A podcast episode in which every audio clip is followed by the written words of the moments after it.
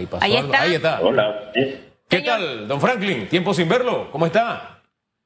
Buen día, Hugo Enrique, buen día, Susana Elizabeth. ¿Cómo amanecen? Quiero verle la cara porque yo decía que no lo recordaba, ya lo acabo de recordar. Imagínese. Así que dígame una cosa, eh, eh, ¿quiénes están en la, en la, Unión Nacional de Pequeñas Empresas? ¿Quiénes están allí? ¿Todas, las empresas inscritas en AMPIME? De pequeña y mediana empresa es un gremio que data del año 1979 y aglutina a todas y cada una de las ramas por sus diferentes facturaciones, ya sea micro hasta 150 mil dólares. Dígame algo. 150 mil a un. Dígame una cosa, señor Franklin. ¿Quienes están inscritos en AMPIME inmediatamente pasan a formar parte de esta unión? ¿O tienen que hacer un protocolo para inscribirse? No. Ok. No. Eh, ser parte de un PYME como un gremio privado no te hace parte de AMPIME. Los que están inscritos en AMPIME están inscritos dentro de la base de datos del Estado. Ok, ¿quién me representará a mí? Bueno, yo espero que usted me represente y me represente bien. Yo vendo raspado, señor Franklin. Soy una pequeña, bueno, una gran empresaria, pero un negocio que es pequeño. Y yo sinceramente... Es correcto, Elizabeth. Nosotros no manejamos el concepto de microempresario. Y yo sinceramente le digo una cosa. Estos meses han sido duros. Quienes han sobrevivido lo han hecho porque tienen ese coraje y esa fuerza. Este sector, al menos desde mi punto de vista, ha sido un sector que ha quedado en el olvido. No sé cuándo es el TikTok, TikTok, luego de la entrevista, y no de baile, sino el TikTok del reloj, de la entrevista que hizo el señor Hugo Enrique Famani al presidente de la República en el mes de marzo, donde dijo que en unas tres semanas se iban a anunciar las nuevas flexibilizaciones a los financiamientos para los pymes. Eso no ha llegado. Eh, muchas empresas ahorita ya están ahorcadas, se vence la moratoria. Usted eh, está eh, presidiendo un, un, grupo muy importante y quienes están en ese grupo, y hasta yo que no estoy en ese grupo, esperamos ver ya resultados. Y me gustaría que nos cuente cómo ha avanzado la cosa o si el tema sigue igual. La reactivación económica pasa por los acuerdos público-privados que se están dando. En este momento estamos participando en varias mesas de negociación y se están obteniendo algunos resultados. Sin embargo, debemos ser muy objetivos. La facturación que se está teniendo en este momento de las empresas que están abiertas, es decir, bloques 1, 2, 3, 4 y 5, no llega al 60% de lo que se facturaba en el año 2019 a pesar de que las empresas se les ha permitido abrir, no llegan a los límites necesarios para cubrir sus necesidades. Amén de que hay un bloque 6 que tiene más de 14 meses que no está trabajando. Ahora, eh, usted me dice que hay avances. ¿Usted siente que es lo suficiente, señor Franklin? ¿Qué hace falta? ¿Qué hace falta? Hemos tenido la oportunidad de ver porque no, no podemos decir que no se están haciendo. En los trabajos que se están haciendo se han aperturado más del 34% de las empresas que están en el bloque 6. Como dije hace un momento, bloque 1, 2, 3, 4 y 5 ya están abiertos. La autoridad de la micro, pequeña y mediana empresa está entregando capital semilla por 1.6 millones mensual. Esto eh, es un esfuerzo que se está haciendo desde el gobierno, sin embargo, no es suficiente. No es suficiente porque eh, los aportes que se están dando desde el gobierno hacia la empresa privada no son lo que nosotros realmente necesitamos. La empresa, la banca está eh, dentro de muy poco, se acaba la moratoria, que es algo que venimos escuchando en todos y cada uno de los diferentes eh, noticiarios. Y adicionalmente a esto, todavía no se están dando la reestructuración de las deudas que tiene cada una de las empresas no están recibiendo lo que necesitan. ¿Qué falta? ¿Qué más falta? ¿Cuánto? ¿Cuál es el problema? ¿El acceso a los créditos? Eh, ¿Las condiciones de los créditos? ¿Cuál, ¿Dónde se tranca este, este tema, don Franklin? De nuevo, Hugo Enrique, ya en previas entrevistas hemos hablado del qué, del cuándo y del cómo.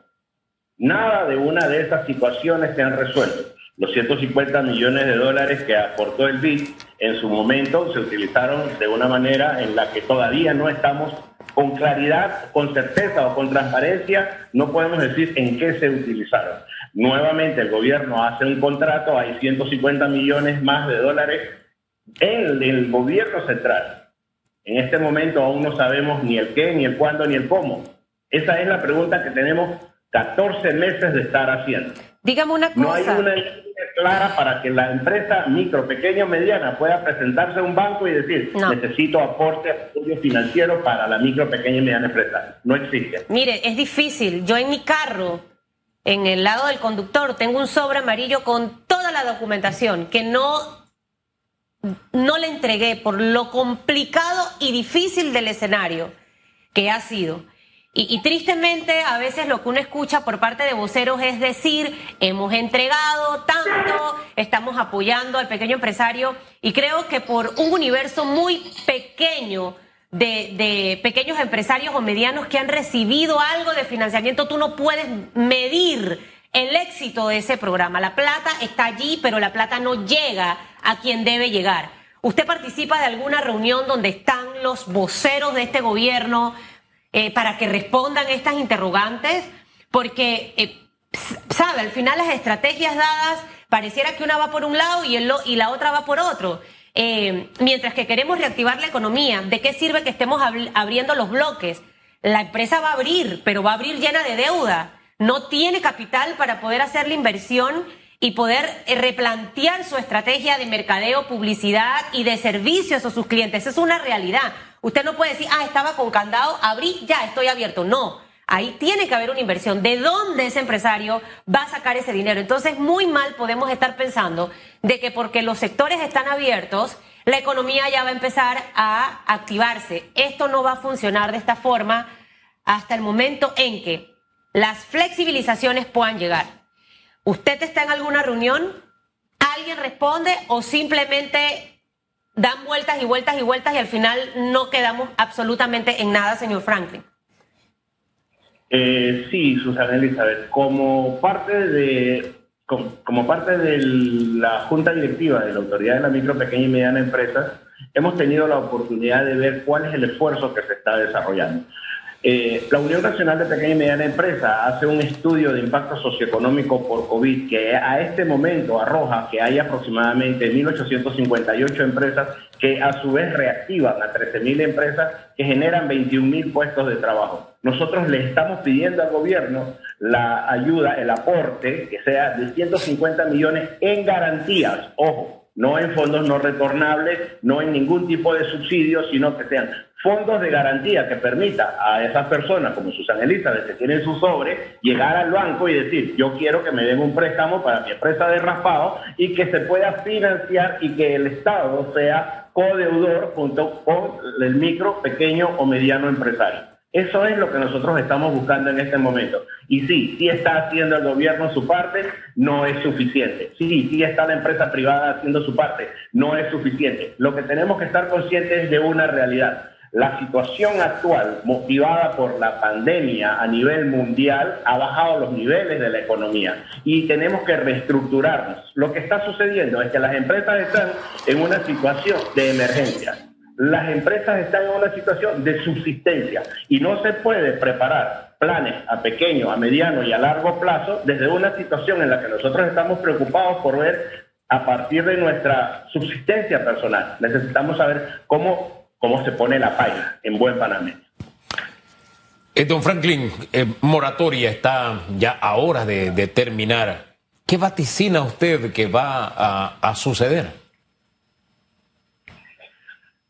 Según las declaraciones que leí ayer de la superintendencia, donde dice que debemos generar una cultura de pago, eh, yo creo, quiero decir, quiero ser eh, categórico, nosotros no somos una ciudadanía, no somos un país que no tenga una cultura de pago. Lo que no tenemos es una cultura de fondos para pagar. Simplemente de nada me sirve que tú me digas a mí que abra la empresa cuando yo voy a estar teniendo los mismos gastos que tenía en el año 2019 para abrir, pero con un 60% de ingresos.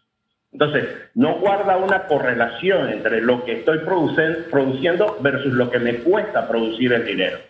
Dicho esto, nosotros tenemos que tener conciencia de que la economía se va a mover poco a poco. No podemos exigir ni podemos presentar o esperar que en este momento tengamos los mismos números que teníamos en el año 2019, porque no son las mismas condiciones, no estábamos en el 10% de crecimiento sostenible, sostenible durante los últimos 10 años, y lo más importante, no teníamos esa certeza de que íbamos para mejor. Ahora mismo la incertidumbre, que es uno de los puntos más importantes que arroja nuestro estudio de impacto socioeconómico, es que las personas tienen tanta incertidumbre que el que tiene fondos no los quiere invertir y el que no tiene fondos no lo puede invertir. Eso no permite que la economía avance. Por otro lado, la clandestinidad que se está dando es catastrófica para los valores en RT, porque si nosotros tenemos, por ejemplo, que ayer estuve leyendo que Veraguas hubo una fiesta donde se pudieron trazar 60 contagiados por fiestas clandestinas. La poca responsabilidad de aquellos habitantes de este país hace que los que somos ciudadanos, que estamos desarrollando nuestras actividades dentro del marco de la ley, tengamos que mantener nuestro negocio cerrado por algunos irresponsables que no están siendo conscientes de que tenemos que bajar ese nivel de RT. Eso es para dar eh, como, como índice general la moratoria no es lo que va a resolver nuestro problema. Ahora bien, lo que va a sí, sí, disculpe. ¿En qué medida hay ambiente de, de, negociación, de establecer nuevos términos, de entendimiento con los bancos? ¿O hay bancos y bancos? No sé, usted me hablará de esa realidad porque han estado insistiendo, vengan, acérquense, vamos a conversar, vamos a renegociar, vamos a, a establecer una relación de acuerdo a la realidad que se está viviendo hoy. Pero en la práctica, ¿qué están viviendo ustedes? Existe una mesa que se está llevando donde hay cinco ministros de Estado. El ministro de Comercio, el ministro de Cultura, el ministro de Trabajo, el ministro de Salud, el ministro de Turismo. Esa mesa que está eh, eh, trabajando los futuros del bloque 6 cuenta con mucho apoyo de parte de la Unión Nacional de Micro, Pequeña y Mediana Empresa. Cuenta con parte del apoyo de todos los que formamos parte de un grupo que está en formación, que es el Consejo Nacional de la Micro, Pequeña y Mediana Empresa, con AMIPIME, un proceso que está en formación. El tema es que tanto el gobierno está haciendo su parte como la empresa privada está haciendo su parte, pero no estamos dando a conocer con la efectividad que necesitamos cuáles son los planes reales ¿De qué me sirve que los bancos me digan acérquese a negociar si no tengo con qué negociar? Si yo tengo más de 9.000 empresas que están cerradas, que no se pueden acercar a los bancos a negociar nada, entonces en realidad no guarda correlación entre lo que me pides versus lo que realmente se está dando. No existen los fondos porque no puedo trabajar. No existen los fondos para en los bancos, pero el monto era 150 millones. 150 millones, señor Franklin, ahí divididos y todo lo demás. Acaba de pasar por aquí el señor Samir Gozaine, que es el secretario ejecutivo del gabinete turístico. Usted acaba de decir 9 mil empresas cerradas. ¿Eso qué representa en mano de obra, de contratos suspendidos o de personas que han perdido sus puestos de trabajo?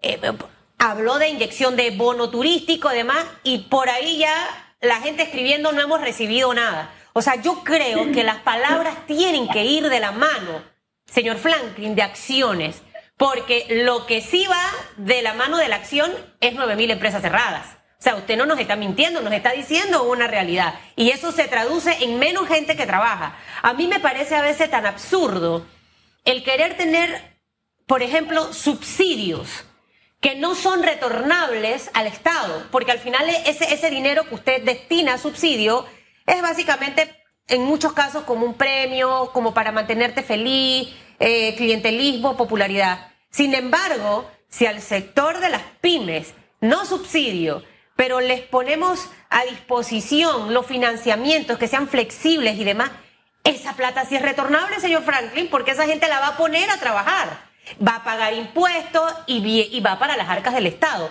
O sea, es ilógico, pero es lo que ocurre aquí al final. Entonces, a mí me gustaría entender, mire el peso pesado que está en esa mesa. Me habló ahí de cinco ministros. Y todavía el señor Franklin no sabe ni cuándo ni dónde. Eso es inaceptable, señor Franklin. Mientras tanto, usted va a sumar más empresas que cierren, tristemente, a esas nueve mil. Ciertamente lo que se está dando en este momento es eso. Eh, tener cerrado al bloque del entretenimiento nos permite que se den situaciones como la clandestinidad. En la medida en que nosotros podamos abrir la mayor cantidad de empresas posibles, podemos exigir el cumplimiento de la mayor cantidad de eh, protocolos de bioseguridad. por ejemplo, si nos están si estamos viendo que a lo largo y ancho del territorio nacional se están dando fiestas que son clandestinas, pues evidentemente eso nos va a subir el RT. La participación de los cinco ministros de los cuales hablamos en la mesa que se está desarrollando en las instalaciones del Ministerio de Cultura sí está dando resultados. Lo que está sucediendo en este momento es que, como dije hace un momento, no estamos pidiendo subsidios, estamos pidiendo un aporte en garantía. Eso nos permite a nosotros tener fondos, como bien acaba de decir Susana Elizabeth, son fondos que se retornan, son fondos que mueven la economía, son fondos que se transforman en impuestos, que se transforman en carreteras que se transforman en beneficios a todos y a cada uno de los que nosotros. Sin embargo, tenemos que ser enfáticos. Necesitamos que la población sea consciente de su realidad nosotros no podemos decidirle al gobierno que nos cuide cuando nosotros mismos salimos a la calle, no nos ponemos la careta, no nos ponemos la mascarilla, no nos vacunamos. Tenemos que ser conscientes de nuestro rol dentro de este papel. Mientras más personas nos vacunemos, mientras más personas podamos tener esa inmunidad de rebaño tan deseada, más pronto nosotros podemos volver a tener esas condiciones para desarrollar nuestro arte y para desarrollar nuestros oficios y poder así generar la mayor cantidad de fondos posible. Usted sabe, eh, lo, de la clandestinidad, yo digo sí, pero no. Y le explico por qué. Ah, muchas de las actividades clandestinas se promocionan, pero profusamente en redes sociales. Eh, y a mí me llegan invitaciones de dónde es el parking, dónde es esto, dónde es lo otro. Y yo no consigo, ya a partir de ahí no es clandestina, o sea, es pública. Eh, y si bien es cierto, no podemos tener un policía cuidando a cada ciudadano y nosotros somos responsables de nosotros mismos, hay, gente que está haciendo actividades al margen de la ley, pero de manera pública, lo promocionan. Yo no, logro entender cómo esas actividades no se previenen. E, e, ese aspecto allí yo todavía no lo logro entender con el paso del tiempo. Yo tendría una unidad pendiente de las redes sociales y todo este tipo de cosas que por simple algoritmo usted ubicaría donde están muchas de esas fiestas. Entonces los negocios establecidos, normales y formales, haciendo lo poco que pueden dentro de los límites y los que no tienen límites ni siquiera tienen límites para promocionarse y mercadearse. Y no hay quien se meta en ese submundo para poner orden, don Franklin. ¿No le parece? Un poco de falta de autoridad también. Eh, en principio estoy totalmente de acuerdo con lo que dice, sin embargo tengo que ser enfático en algo. Los que se dedican a este tipo de actividad no son empresas formales. Es por eso que nosotros insistimos en que se abran las empresas que están cerradas, porque una vez que tú tienes una empresa abierta, debidamente inscrita en el registro público, en la DGI y en todos los lugares a los que se tiene que inscribir una empresa formal, tú puedes exigir que cumpla con la ley pero la mayoría de estos parques son organizados por personas naturales y no son empresas formales. Entonces, al no ser empresas formales, ¿a quién podríamos perseguir? ¿A quién podríamos poner una multa? ¿A quién podríamos eh, decir que es el responsable de esa actividad? No se puede. Y es por eso que nosotros le estamos pidiendo al gobierno central es abrir cuáles son los lugares de sano esparcimiento donde las personas puedan, bajo las reglas de bioseguridad, poder tener un sano esparcimiento. Esa es la pequeña gran diferencia que hay entre uno y otro. Sí, mientras haya más legalidad. Está en la informalidad. Sí. mientras haya más legalidad, de verdad la ilegalidad, lo que está al margen de la ley, pasa a ocupar el lugar que le corresponde. Pero fíjese que no es tan difícil. Sí, está bien, son ilegales, son clandestinas, pero yo sé a qué hora va a ser, dónde va a ser, en la casa de quién va a ser o en el lugar. Ah, se organizan, ponen los números de teléfono, ponen todo o sea, le sirven en bandeja de plata. Fíjese lo que dice Irving Hallman. En Estados Unidos, la policía monitorea redes para evitar fiestas clandestinas. Usted no, ni siquiera tiene que estar interviniendo en los teléfonos a la gente. No, con algoritmo usted ubica dónde están. Hay que yo no sé quién, de quién es esta casa. Alguien es el dueño de esta casa. La fiesta es clandestina. Bueno, el dueño de la casa va preso, pues. ¿Ah? Para prevenir. Totalmente de acuerdo. Para prevenir. ¿Sabe lo que, ¿sabe lo que pasa allí? Que Panamá se ha vuelto un país muy, muy impune, señor Franklin. Hay mucha impunidad. O sea, un restaurante puede hacer esto, el otro no. Este puede hacer fiesta, el otro no. Entonces, al final, es como si usted en casa con sus hijos, usted hace esa diferenciación con ellos. A uno sí y al otro no. Al final no hay respeto por parte de sus hijos hacia usted. cada quien aquí asuma la parte que le corresponde. Pero también es súper importante el decir que en esta ocasión el gobierno tiene la responsabilidad de liderar esto. Y cuando hablo de liderar es ejercer todo el peso de la ley a quien incumpla, sea quien sea, así de sencillo. Mire, yo le deseo mucha suerte, señor Franklin. Usted estará en mis oraciones porque al final, aunque yo no esté en la Unión Nacional, me decía el título bien, la Unión Nacional de Pequeñas y Medianas Empresas, si soy, como el resto de muchos panameños, con fondas, con, con restaurantitos, con barberías, con salones de belleza, con distintos tipos de negocios, que no duermen porque ya se vence la moratoria, que están diciendo, muchos me escriben, voy a vender mi negocio, Susan, ¿te interesa comprarme la lavadora? ¿Te interesa comprarme esto? Qué triste de verdad. Y sin embargo, seguimos esperando ese anuncio de varias medidas. Ya a mí ese discurso de que han entregado tantos millones que tenemos en la capital semilla de los 2000, que fue una iniciativa que se aprobó en la Asamblea en esta administración, ya todo ese cuento me lo sé. Necesitamos ver hechos tangibles. La gente quiere trabajar. Así que usted presione, por favor, ahí, presione, presione. Eh, es lo que necesitamos en este momento. ¿Le parece, señor Franklin? Y si necesita Ahí que yo lo, lo, lo, lo, lo empodero, usted me escribe, que yo ahí le doy el, el, el para que vaya con fuerza.